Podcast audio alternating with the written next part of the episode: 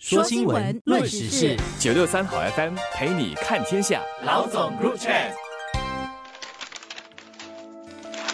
你好，我是罗文燕，华为媒体集团营运总编辑。你好，我是吴欣迪，联合早报总编辑。我国原国会议长陈川仁因上星期曝婚外情丑闻，在七月十七号退出人民行动党和辞去议长职务。至于谁将出任议长的职位，李显龙总理星期五宣布，他准备在下个月八月二号国会复会时推举行动党议员谢建平为新国会议长。谢建平可说是相当资深的议员，二零零六年从政，是马林百列及选区议员，也曾在二零一一年到二零一六年之间担任副议长。在一般情况下，议长是由总理推荐，过后由一名议员提出，并由另一人复议。任何议员都有权提名另一人为议长。如果有超过一个人被提名，国会将投票决定谁当议长。现在既然是李显龙总理提名了谢建平，行动党应该不会再有第二人选，反对党可以敌，但最终投票的话，也应该是行动党的人选胜出。这样一来，谢建平应该就会是继陈川仁之后，新加坡国会的第十一位议长。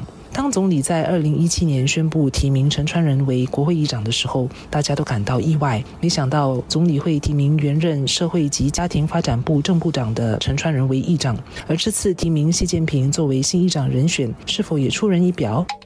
谢建平今年六十一岁。二零零六年从政，已经担任了世界的议员。如果仔细看行动党他怎么给自己的议员班底换血，你会发他每一次大选都要替换大约至少四分之一的议员，那也就表示说，一个议员平均做了四届，大概就得隐退了。当然这是平均，也就是说有些呢会做超过四届，有些可能一两届就退了。以谢建平这样的年龄，还有这样的国会资历。在这个时候被推选为国会议长，应该不会是行动党的一个长远的计划。更多和更重要的是要找一个老手来平稳过渡。国会其实刚在今年四月进入了新的会期，也应该是这一届国会的最后一个会期。那重要的就是要把要在这个会期内讨论的一些国会议题呢，好好的去完成它。所以现在不是物色国会议长长远接班人的时候。下次大选过后，当我们有了新的国会，我觉得才是讨论长远的议长接班人的时候。到时候我们就可以来讨论，我们是不是应该重新有一个少数种族的议长，是不是该重新有一个女议长，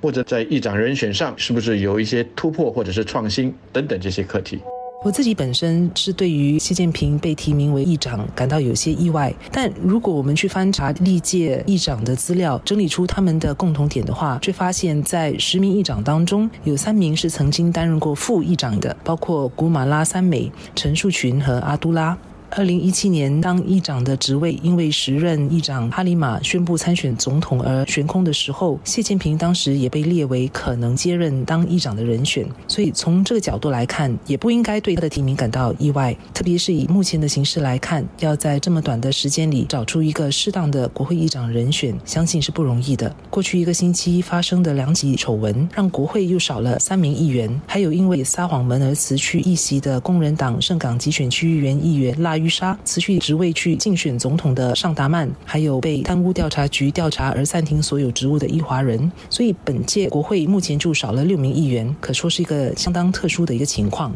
在这样的情况下，国会会需要一个有经验的议长来担任，而这议长必定要有一定的公信力，来作为一股稳定的力量。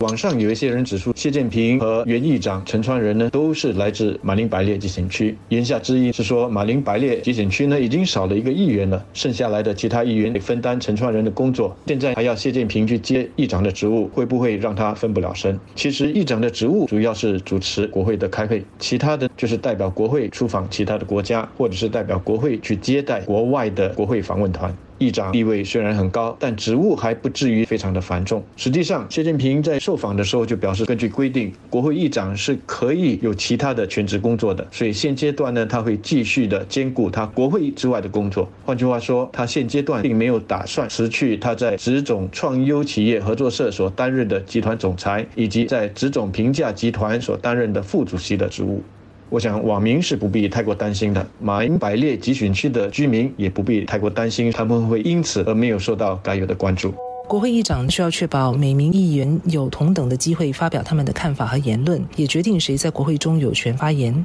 他也负责设定国会讨论的议题，以及为议题举行投票。因此，议长必须让人觉得他是中立的，能给予所有的议员同样的发言权利。而要称职的做到这一点，他在主持国会时就需要有公信力。陈川仁是因为婚外情丑闻而辞去议长职务，但他此前也被爆出在麦克风还没有关的时候用语有失国会的礼节。所以，即便他不是因为婚外情而辞职，但被逮到用语不当这件事，就已经影响了他作为议长的公信力。本地政坛最近丑闻接二连三爆发出来，而民众的一个领悟是要在本地从政行为和私德的准绳要非常高。而在过去的十位议长当中，有两位因为桃色丑闻而辞职。接下来，相信民众会特别审视坐在这个职位上的人。我想，总理即便是愿意邀请，接到他的邀请的人，也未必要坐上这个热席。谢建平愿意在这个时候临危受命，这显示他是个责任感非常强的人，也为他担任议长这个职位加了一些分。